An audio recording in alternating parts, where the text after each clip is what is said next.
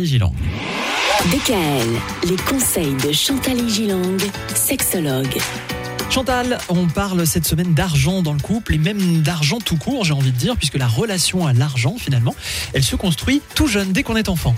Parce que quand on arrive dans un couple, on n'est pas tout seul. On a le couple de ses parents et le couple de ses grands-parents, Mhm. fois deux, pour Ouais. l'un, pour l'autre. Bien sûr. Et on se rend pas compte tout le temps qu'on reproduit la même chose, d'avoir un grand-père radin et d'être radin. Parfois, on fait le contraire. Et parfois, on fait complètement le contraire.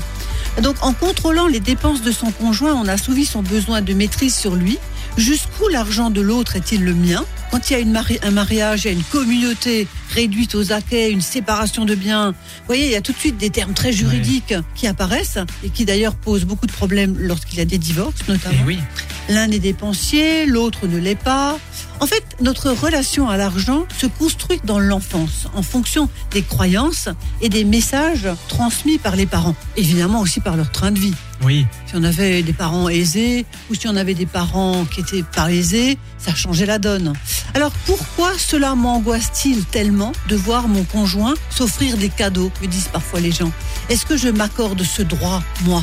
Il réveille ma peur de manquer. Je préfère mettre l'argent de côté pour les coups durs, vous savez, la poire pour la soif. Eh oui. Alors lors de divorce, une séparation difficile se traduit par des conflits. Alors le divorce des parents, on a de plus en plus maintenant de personnes qui sont en couple dont les parents ont divorcé et qui ont connu une sorte de précarité du côté de la maman parce qu'elle a dû quitter la maison, avoir un petit appartement, etc. Mais il y a aussi une période où on divorçait beaucoup moins. Beaucoup moins. Mais c'est une période où les femmes avaient beaucoup moins de droits aussi. Par exemple, jusqu'en 1965, une femme ne pouvait pas ouvrir à elle seule un compte en banque. C'est fou. Hein. fait- oui, c'est fou, ça, Ouais. ça fait pas il y a très longtemps Et quand même. Hein. Vous pouvez pas faire une société, par exemple. Fallait qu'elle passe par son frère, son beau-frère. euh. Alors heureusement qu'il y a cette révolution féministe quand même qui est passée par là. Et ne pas dépendre financièrement d'un homme fait partie de l'éducation des filles d'aujourd'hui.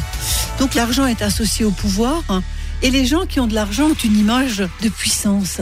Alors il y a une dépendance à l'argent, euh, une préoccupation permanente qui peut se traduire par de l'avarice ou alors des dépenses compulsives. Alors bon, si on se fait un peu plaisir, c'est pas grave, mais il y a parfois des achats compulsifs un peu pathologiques. Ouais, ouais. hein. Et et il y a une sorte d'addiction à certaines personnes qui est comme une drogue, qui souffrent d'une mauvaise estime de soi.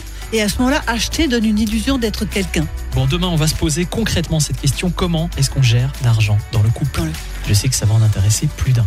À demain À demain. DKL, retrouvez l'ensemble des conseils de DKL sur notre site internet et l'ensemble des plateformes de podcast.